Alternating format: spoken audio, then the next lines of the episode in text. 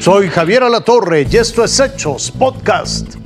Yo soy Jorge Zarza y estos son los hechos aquí y ahora. 36 años del terremoto que azotó a la Ciudad de México, un terremoto de magnitud 8.1 aquel 19 de septiembre de 1985 y también cuatro años del sismo de 7.1 que se registró en el 2017.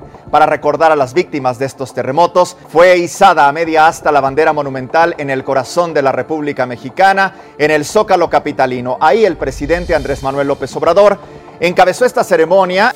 En la unidad Tlatelolco se recordó también a las víctimas de los terremotos. Se ofreció ahí una misa y luego, con un minuto de silencio, recordaron así a quienes perdieron la vida en este lugar. Allá en el 85, autoridades y vecinos colocaron una ofrenda y montaron una guardia de honor. Es en Tlatelolco. Como cada 19 de septiembre en las instalaciones de la Cruz Roja en Polanco, voluntarios realizaron ahí una ceremonia para recordar estos sismos. Poco más, poco después de las 7:15 de la mañana, 50 miembros del personal y varias unidades de emergencia se congregaron y luego se activó la alarma de emergencia como un acto simbólico en el auxilio a las víctimas. Vámonos con las de pasaporte. Más de 14 mil migrantes, en su mayoría haitianos, están acampando en el puente fronterizo del río, allí en Texas. Están a la espera de ser procesados por autoridades de Estados Unidos. Esta situación ha provocado que el cruce fronterizo fuera cerrado temporalmente y en las próximas horas serán deportados. Sí, son 14 mil haitianos. Aunque se esperaban unas 700 personas, solo 200 participaron en una manifestación frente al Capitolio. Hubo cuatro arrestos, incluido un hombre armado con una pistola y uno con un gran cuchillo. Los manifestantes insisten en que un fraude electoral fue lo que llevó al presidente Joe Biden al poder.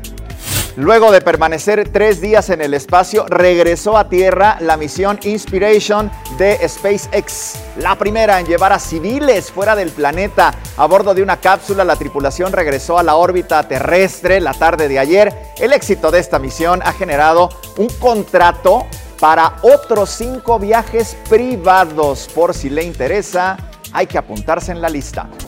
Vamos a Zacatecas porque ahí el desbordamiento de la presa San Aparicio afectó a varias comunidades y es Víctor Santiago quien tiene los detalles. Víctor, adelante. Buen domingo. Hola Jorge, ¿qué tal? Nos enlazamos con ustedes desde Zacatecas para darle seguimiento a la situación que se vive en estos momentos en algunas comunidades que se vieron afectadas tras el desbordamiento de una presa aquí muy cerca de este municipio en donde nos encontramos, Genaro Codina. Esta es la cabecera municipal, uno de los puntos que tuvieron afectaciones. Y vamos a iniciar hablando de lo que aún se encuentra en estos momentos. Los trabajos de limpieza, remoción de escombros ya se llevaron a lo largo de los últimos días, más de 48 horas de limpieza, también eh, donde se ha tratado de restablecer la energía eléctrica, la red de agua potable, la red de drenaje que también colapsó en este punto. Este uno de los más afectados, por cierto, y que estamos viendo en las imágenes de mi compañero José Luis Gallardo, es el puente que conecta la cabecera municipal con algunas comunidades de este municipio. Lamentablemente es el único paso con el que se cuenta y que hasta el momento está cerrado al 100% para unidades de motor. El paso peatonal sí es posible, nosotros se lo estaremos informando a lo largo de las próximas horas. También el recuento de daños como tal hasta el momento no se tiene o no se ha emitido por las autoridades, pero estaremos muy atentos a ellos. Es el reporte, Jorge. Mientras tanto, volvemos con ustedes. Durante el Angelus en la Plaza de San Pedro, el Papa Francisco mostró su cercanía, su solidaridad con los afectados por las inundaciones del estado de Hidalgo. En especial pidió rezar por las víctimas que dejó la inundación en el Hospital General de Tula. Escuchemos al Papa. Del trabajo que hace Queridos hermanos y hermanas, estoy cercano a las víctimas de las inundaciones sucedidas en México, especialmente a los enfermos y a los muertos eh, fallecidos en el hospital de Tula.